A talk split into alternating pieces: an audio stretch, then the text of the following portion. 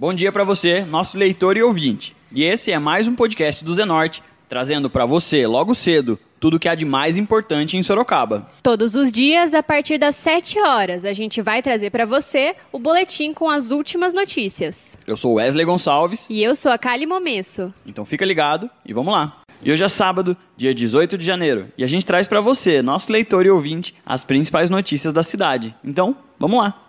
E a gente começa o podcast de hoje conversando com o delegado Acácio Aparecido Leite, que falou de alguns casos da Polícia Civil de Sorocaba, entre eles a descoberta de um desmanche de caminhão no Parque São Bento. Após denúncia anônima, a Polícia Civil localizou um barracão no Parque São Bento, onde eram realizados desmanches de veículos, na última quinta-feira, dia 16 de janeiro. A operação prendeu dois dos envolvidos e recuperou um caminhão. Delegado, como foi a operação? Isso, na verdade nós, é, a equipe de investigação recebeu na tarde de ontem informação de um barracão ali no Parque São Bento que estaria sendo usado para desmanche de veículos.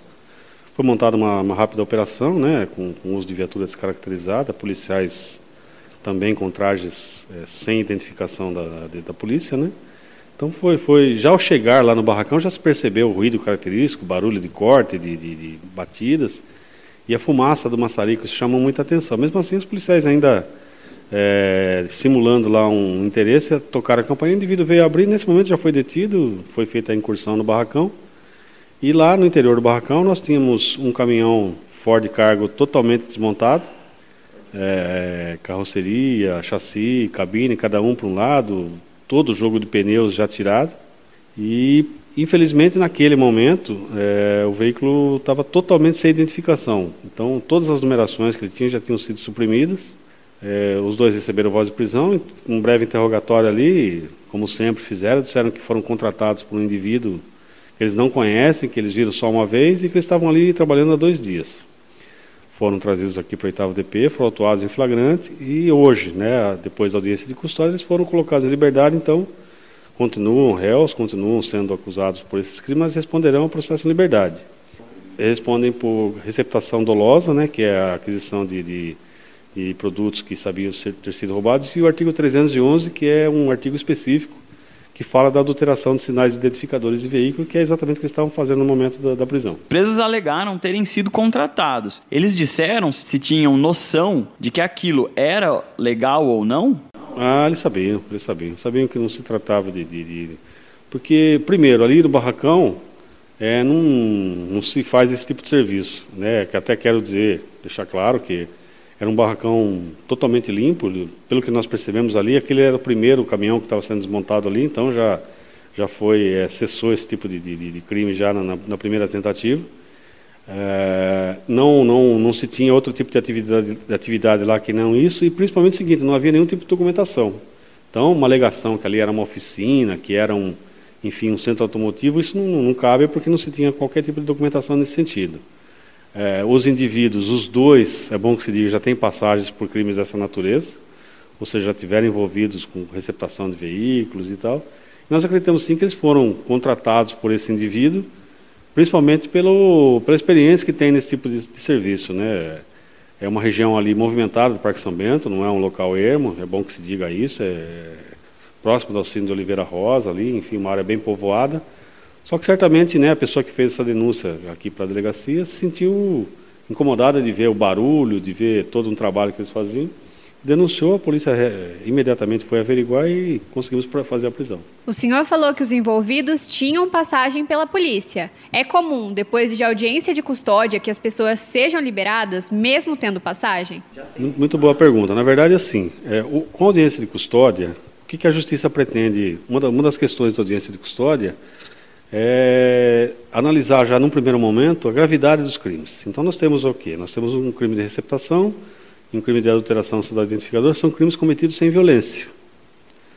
É, como tudo foi aprendido, não resta dúvida da autoria, é, entendeu a justiça, entendeu o juiz que presidiu a audiência de custódia, que não havia nenhum prejuízo para o processo nesse momento que eles fossem colocados em liberdade. Então, eles respondem ao processo, foram colocados em liberdade, tem uma série de obrigações que eles têm que cumprir, quase como se fosse uma medida cautelar para eles. E, por exemplo, a partir do momento que eles não comparecerem a uma audiência ou cometerem outro crime, essa liberdade é revogada e eles voltam a ser presos por, por um outro crime e por esse também. O senhor acha que tem algum prejuízo para a investigação, a liberdade deles, por um possível contato com o mandante do crime? Sim. É, na verdade, a gente entende assim, né? Primeiro que, pelo menos até a primeira audiência, até, por exemplo, virem os laudos, né, os laudos periciais das perícias que foram pedidos lá, a gente entende que eles poderiam sim ter, ter sido mantidos eh, reclusos, né, para que eles pudessem ter mais tranquilidade para trabalhar. Porém, com a liberdade deles, o que, que vai acontecer? Eles vão ser intimados novamente aqui a prestarem novos esclarecimentos. Eles, é bom que se diga, eu acabei não mencionando, mas durante o, a, o interrogatório deles no auto de flagrante, eles falaram muito pouco, né, duas, três linhas cada um.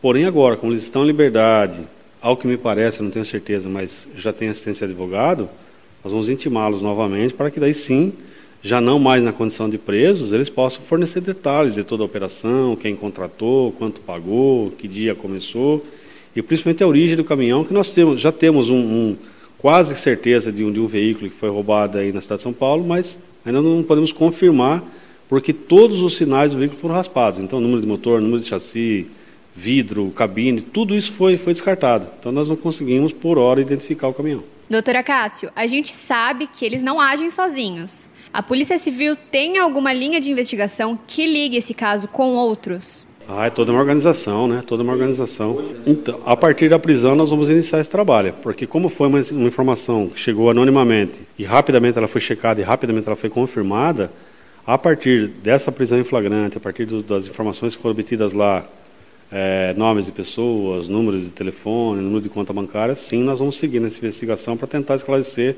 toda essa organização é, por trás desse crime. A gente tem visto algumas quadrilhas que agem em Sorocaba, mas que não são daqui. O senhor acha que essa quadrilha pode estar usando Sorocaba como um polo para o crime? Sim.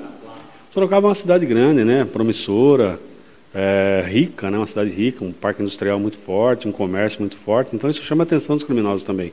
Esse caso de ontem, do desmanche, nós temos um, um dos indivíduos que foi, foi preso, inclusive, não é daqui, é da cidade de Osasco, né, e nos, nos confessou que tinha vindo para cá para trabalhar, entre aspas, é trabalhar, né?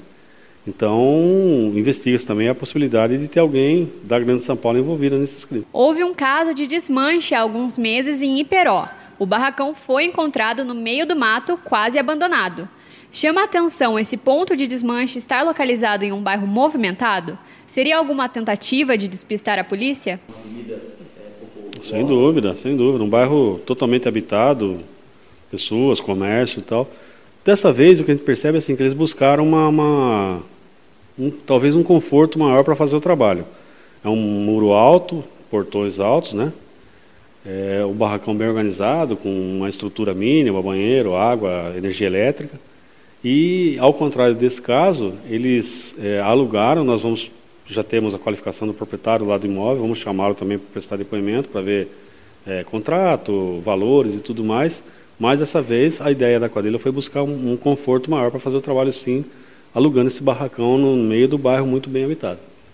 E a nossa conversa com o Dr. Acácio fica por aqui. E a gente agradece a participação do delegado. E agora a gente muda de assunto e fala de oportunidades para quem quer quitar suas dívidas. Termina em 15 dias o Programa de Pagamento de Débitos Municipais, o PPDM, que foi prorrogado até o dia 31 de janeiro por determinação da prefeita Jaqueline Coutinho, por meio do decreto 25.431. O programa é uma oportunidade para os contribuintes interessados em quitar seus débitos em atraso com a prefeitura de Sorocaba. Isso com a garantia de descontos no valor da multa e dos juros. O cidadão pode regularizar sua situação perante a prefeitura com o pagamento à vista ou parcelado. Vale lembrar que para aderir ao programa, o contribuinte deverá cumprir condições como desistir de ações judiciais ou recursos administrativos relacionados aos seus débitos. O interessado também deverá assumir que não ingressará novamente no cadastro da dívida ativa. A Secretaria Municipal da Fazenda, a Cefaz, disponibilizou os dados do programa correspondentes à última quinta-feira, dia 16. Até o momento, foram arrecadados R$ 15 milhões